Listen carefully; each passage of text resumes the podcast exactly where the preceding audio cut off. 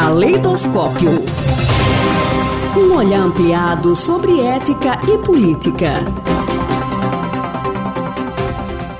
A coluna de hoje recebe o professor Christian Lindenberg, doutor em educação pela Universidade Estadual de Campinas, a Unicamp, desenvolve pesquisas na área com ênfase em ética e filosofia da educação. Seja bem-vindo, professor. Qual é o tema da coluna de hoje? Olá, ouvintes da Rádio UFES. O tema de hoje é a importância da Base Nacional Comum Curricular e o que isso representa para as licenciaturas de nosso país. E como é, professor, que a BNCC, a Base Nacional Comum Curricular, fica estruturada a partir de agora? Ela é constituída por dois componentes, por dois itens, digamos. O primeiro é o que há de comum para todos os alunos do ensino médio, que é basicamente a disciplina de português e matemática, Além disso, há grandes áreas do conhecimento. A primeira é humanidades, que contempla as atuais disciplinas de geografia, história, sociologia e filosofia. Há a grande área matemática e suas linguagens. Há a grande área linguagens e seus códigos, que aí inclui não só o português, mas também o estudo das artes, da educação física e da literatura. E a quarta grande área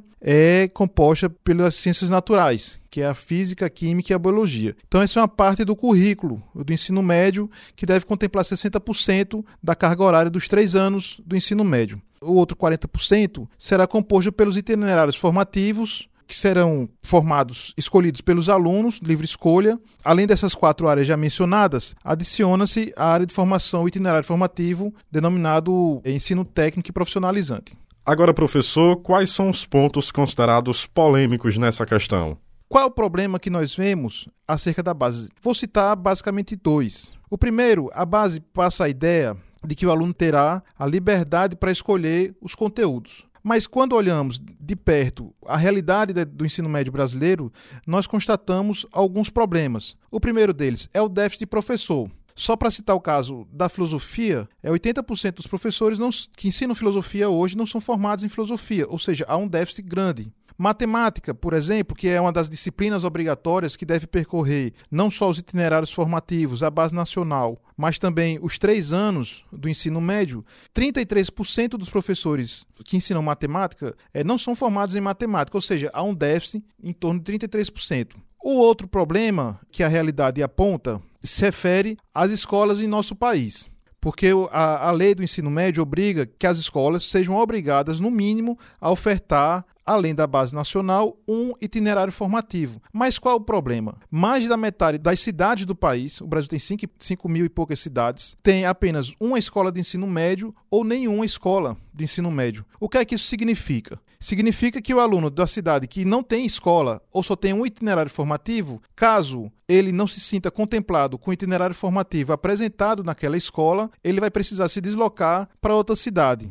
Olhando aqui o nosso caso aqui de Sergipe, né? Sergipe tem 75 cidades, praticamente dois terços delas só tem uma escola. Então corre o risco do estudante do ensino médio que mora em Macambira, por exemplo, optar pelo itinerário formativo matemática e suas, seus códigos e não ter lá na cidade, ele vai ser obrigado a se locomover para outra cidade próxima ou da região que contempla. Ou seja, quem é que vai gerenciar e financiar esse deslocamento desse aluno? Então, a liberdade que a reforma do ensino médio passa para a base nacional comum, ela sofre esse problema.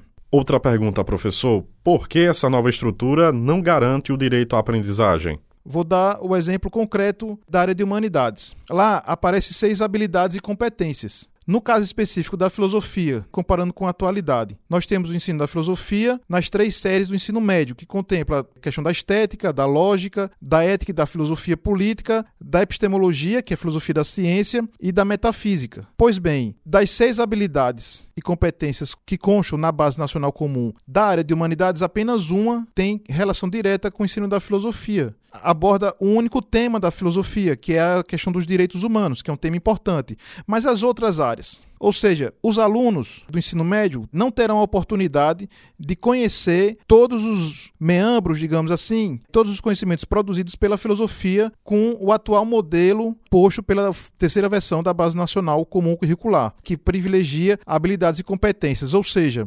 inicialmente, ela não garante o direito de aprendizagem e, segundo, ela enxuga os conteúdos que serão ministrados no ensino médio se compararmos com o, o modelo atual. Então, o tema é um tema polêmico, há uma reação muito grande dos setores, não só da universidade, mas sindicatos, institutos de pesquisas, personalidades, as pessoas envolvidas é, com a discussão em torno da educação. O Conselho Nacional de Educação vai ter esse ano todinho para realizar audiências e esperamos que essas audiências possam rever essas lacunas existentes na base nacional comum e que nós possamos, de fato, fazer com que o ensino médio, em vez de regredir no que se refere aos conteúdos ensinados, possa, de fato, aperfeiçoá-los e melhorar, ajudar a melhorar a qualidade do ensino em nosso país, especialmente da escola pública. Professor Christian Lindenberg, obrigado pelas informações à coluna e até a próxima. Eu que agradeço a oportunidade e espero que os ouvintes da Rádio UFES possam, a partir dessas informações preliminares, busquem mais conteúdos e nos colocamos à disposição para aprofundar temas que cada um julgar pertinente.